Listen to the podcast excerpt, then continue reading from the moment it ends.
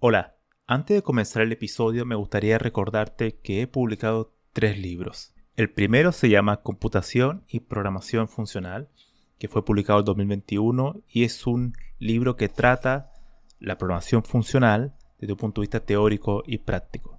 El segundo se llama Mentes Geniales, la vida y obra de 12 grandes informáticos. Esta es una obra que repasa la historia de hombres y mujeres que fueron relevantes en la historia de la computación. Y el último, el más reciente, se llama Principios de Programación, donde explico una nueva forma de entender la programación a través de ocho conceptos. Todos estos libros se pueden encontrar en librerías en España o en Amazon y también en Latinoamérica se puede encontrar a través de Mercado Libre y Busca Libre. Para más detalles pueden visitar mi sitio web camilochacón.com.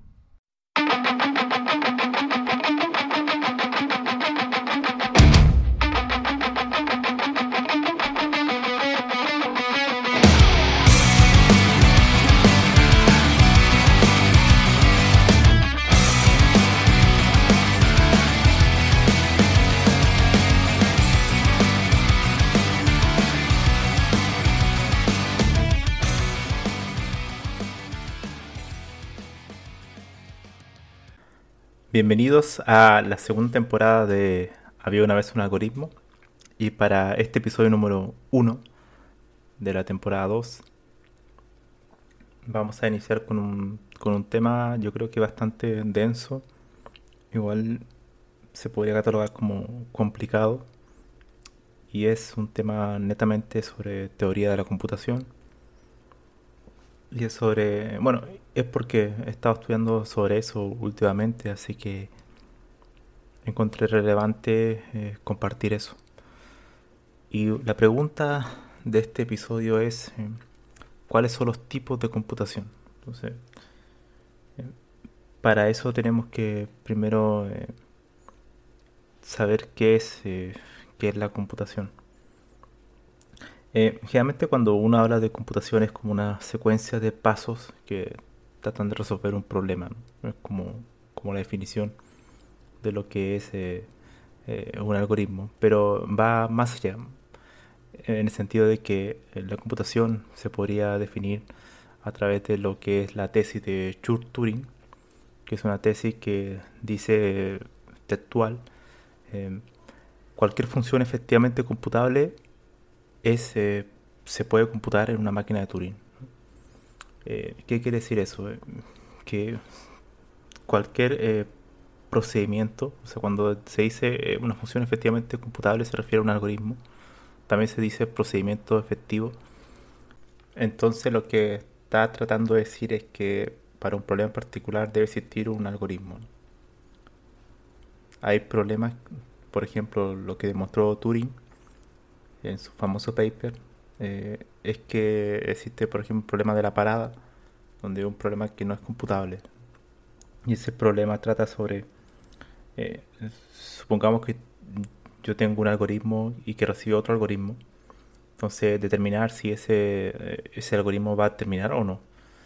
Va a terminar, es decir, en el sentido de si va a tener en un tiempo finito, va a tener una respuesta, por ejemplo, un true o false. Y si, por ejemplo, ese algoritmo que lo pasamos como argumento, ese programa es, tiene un ciclo infinito dentro, claramente no lo puede detectar la máquina. Entonces la máquina de Turing se transforma en un problema que no es computable. Bueno, y así muchos otros ejemplos. Entonces no todas las cuestiones son computables. Hay problemas que no, no, no, pueden ser computables por una máquina de, de Turing. Entonces la tesis de Church-Turing eh, dice que algo es computable si, es, si existe una función que eh, que es efectivamente computable.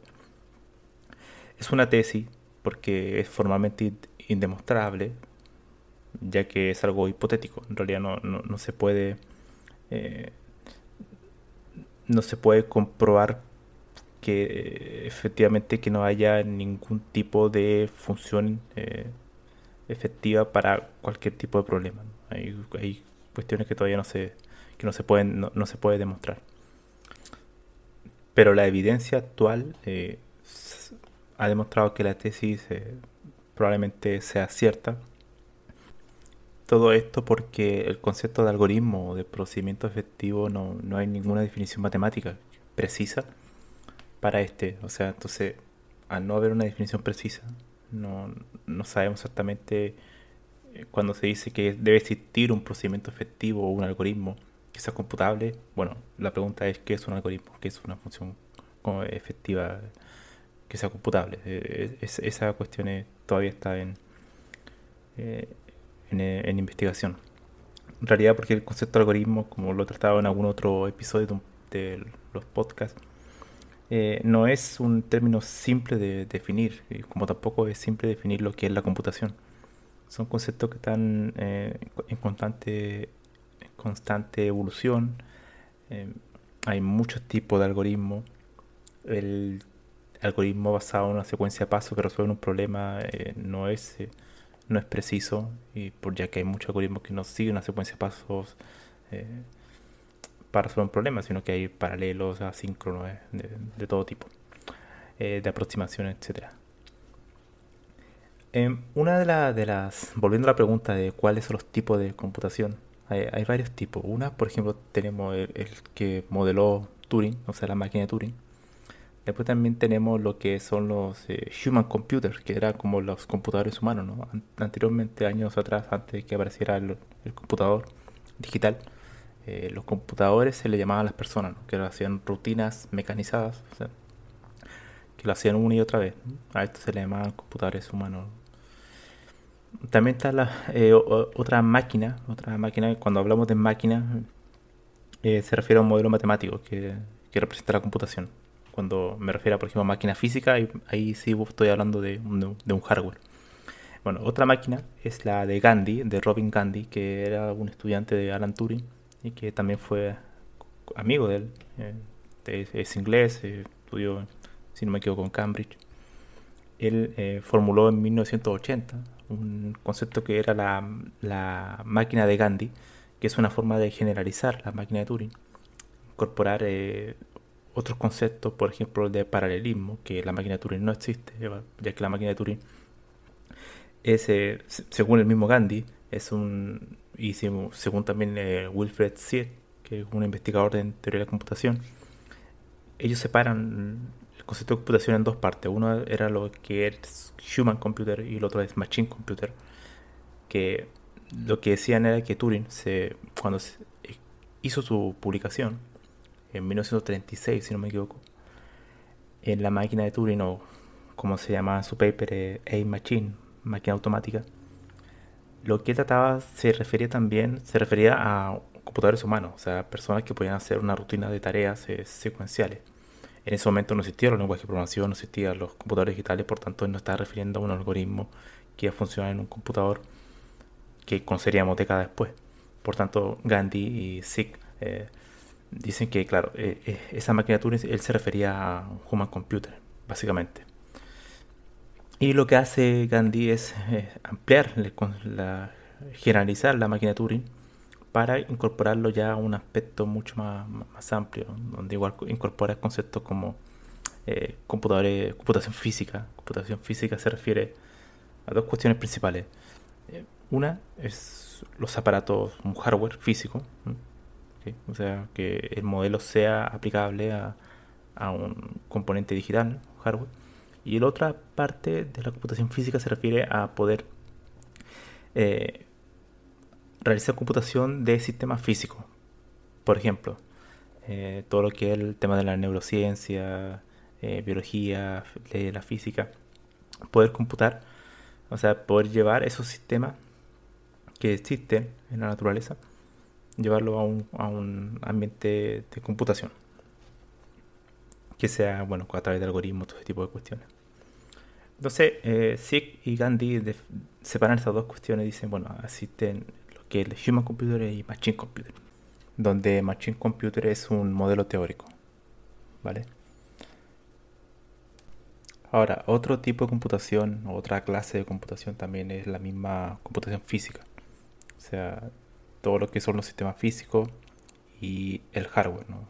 cuáles son eh, las posibilidades de la computación, cuáles son los límites de la computación desde un punto de vista no tan solo teórico, sino que también a nivel eh, concreto, ¿no? o sea, a nivel de, hardware, qué es lo que es posible realizar y qué es lo que también es posible replicar en cuanto a sistemas físicos. Y por otro lado tenemos eh, que probablemente lo, que nosotros mayormente ocupamos, lo que programamos y todo ese tipo de cuestiones, que son ya la, computación algorítmica. La computación algorítmica es lo más cercano que tenemos a lo que son los lenguajes de programación. Que si es verdad la máquina de Turing es una forma de, que, impulsa esta, ya que hay, un gráfico muy interesante donde uno parte del lo más básico, la, la máquina de Turing, después eh, engloba de, Human Computer, después la Gandhi, va como un, un, set sobre otro set, o sea, un conjunto. Y cada uno se va ampliando, lo va, va como es parte del otro. Y en el círculo mayor, más grande, está ya la parte de la computación física y por otro lado está la parte de la algoritmia, o sea, la computación algorítmica. Y en esta computación algorítmica eh, se encuentra todo lo que es, por ejemplo, la teoría de autómatas eh, y muchas otras áreas de la teoría de, la, ciencia de la computación teórica, que ya son modelos eh, computacionales que son mucho más aplicables y que se utilizan en el, día a día en el desarrollo de lenguajes de programación y todo ese tipo de cosas. Porque al final un lenguaje de programación en sí es un modelo computacional también pero ya en el ámbito de la computación algorítmica, que es algo que ya funciona en el mundo real. Todos los otros modelos tienen han influenciado a esta, pero por ejemplo la máquina de Turing en sí misma es un modelo conceptual que uno recoge algunas cuestiones que después son aplicables a, otros, a otra clase o tipo de computación, pero no es, no es idéntica. hoy en día no, no, usamos un concepto de cinta que va cambiando 0 a 1 y que solamente tiene un movimiento de izquierda a derecha. Ahora las cosas son mucho más avanzadas, mucho más eh, sofisticadas y complejas.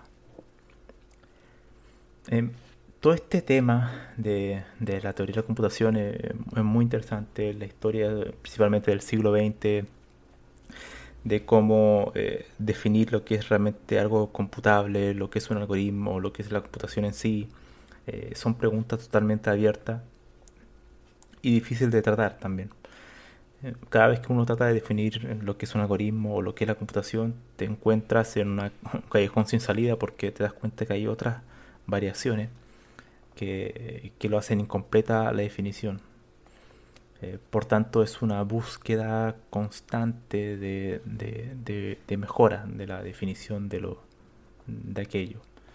Eh, todas estas clases de computación son, son cuestiones eh, teóricas y hablando de, esas mismas cuestiones teóricas, es que en una de las clases que mencioné, que era lo de la física, la computación física, eh, existe un concepto que es una idealización que se llama eh, hypercomputation o hypercomputer, como, hipercomputación, eh, que básicamente significa que es una máquina, o sea, la máquina entendamos de nuevo que una máquina me refiero a un modelo teórico de computación que permite eh, computar funciones que no son computables en una máquina de Turing.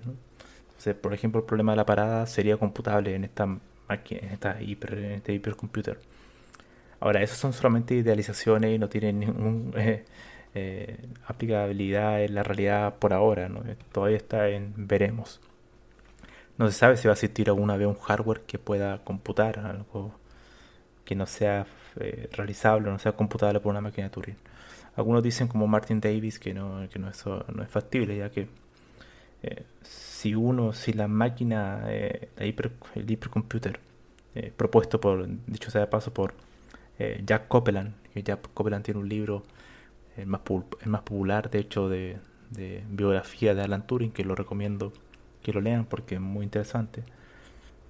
Jack Copeland fue el que propuso este término de hipercomputation o hipercomputación que es un paso más allá de la máquina de Turing. Y, y bueno, lo que decía Martin Davis, que también es uno de los, de hecho, uno de los alumnos de, Alonso Chur. Alonso Chur, el creador de cálculo lambda, eh, trabajó con Turing también. Eh, Martin Davis bueno, replica que no es factible porque solamente es una idealización que si se supone que esa máquina puede computar cosas que no son computables por una máquina de Turing, bueno, nadie te dice que todo sea computable en esa, en esa máquina. O sea, claro, podría computar funciones que no son computables en la máquina de Turing, pero hay otras funciones que quizás tampoco las puedes computar, ¿no? Entonces al final es como una especie de paradoja, eh, que es como volver a lo mismo. Y ese, bueno, ese concepto está en un artículo, está en internet, mm, gratuito, lo puedes leer, de hipercomputación, eh, por Jad Copeland.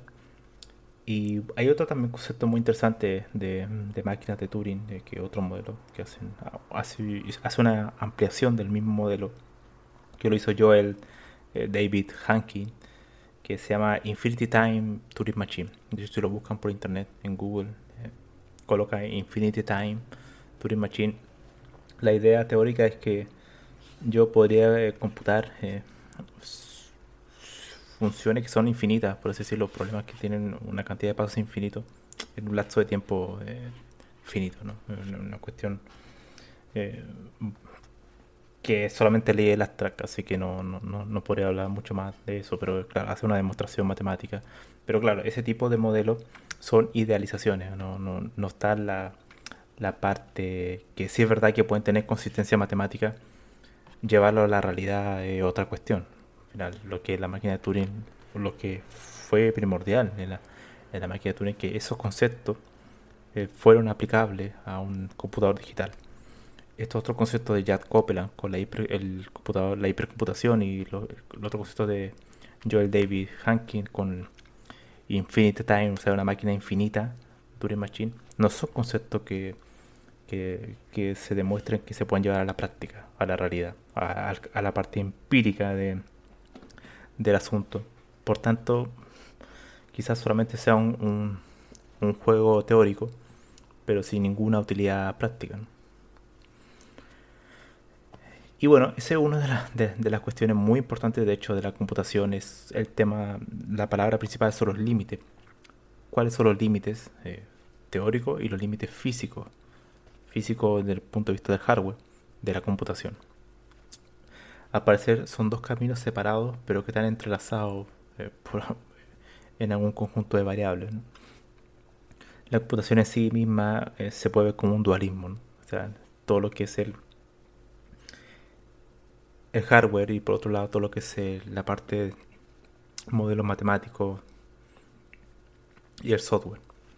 Así que es algo muy interesante. Yo los invito a leer todo lo que son libros, por ejemplo, de, de las personas que nombré actualmente, Jad Copeland, Martin David, eh, el paper de Joel David Hankin, eh, Gandhi también, Robin Gandhi. Todas esas personas tienen, bueno, eh, muchas ideas interesantes y nuevos modelos computacionales que tratan de responder esto, ¿no? lo que es la computación en sí. Ahora, para terminar este podcast, eh, la pregunta es, ¿qué es la computación? Por, lo tanto, ¿no? O sea, en suma, ¿qué es la computación? Y es una pregunta complicada porque hemos hablado hoy de modelos matemáticos. Entonces podríamos decir, bueno, esto, es esto hay bastante de ciencia, que hay cosas que se, que se verifican, que se pueden comprobar, ¿no? que al final eso es la ciencia. O sea, yo hago un postulado una hipótesis, la demuestro y la puedo replicar. No es solamente una cuestión de una opinión, sino que hay algo, un método que permite que cualquier persona lo pueda replicar y demostrar empíricamente que es así.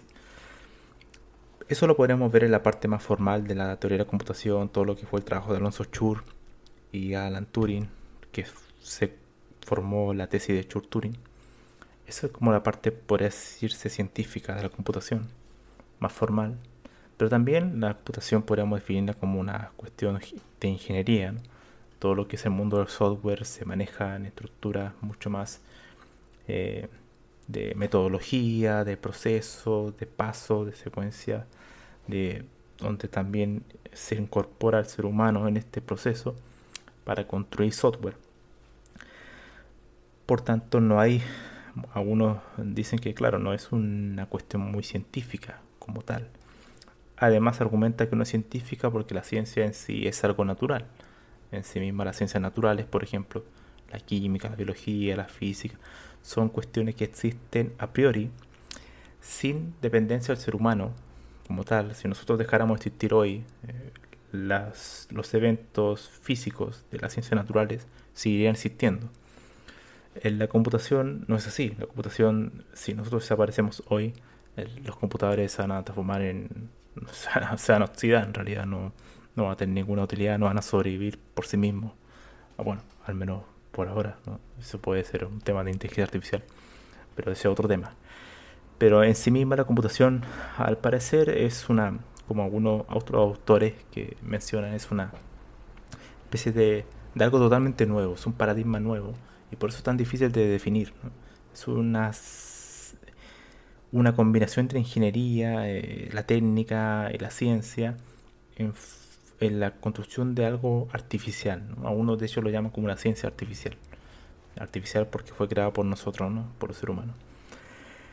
Por tanto, al parecer es algo así, es un abanico de múltiples opciones en un sistema interconectado al cual llamamos computación.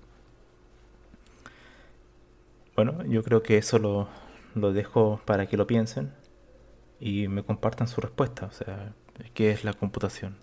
Es, una pregunta que me la cuestiono cada cierto tiempo y, averiguo sobre eso y espero tener algún momento alguna definición más acorde, aunque incluso si la tuviera sería sería no sería eh, Sería muy difícil de definirlo en un podcast, pero habría que hacerlo por escrito. Pero sin duda es un sistema. Eh, la palabra sistema tiene que estar ahí. Ahora, ¿cómo es ese sistema? ¿Cuáles son las partes de ese sistema? Es la gran pregunta. Bueno, nos vemos.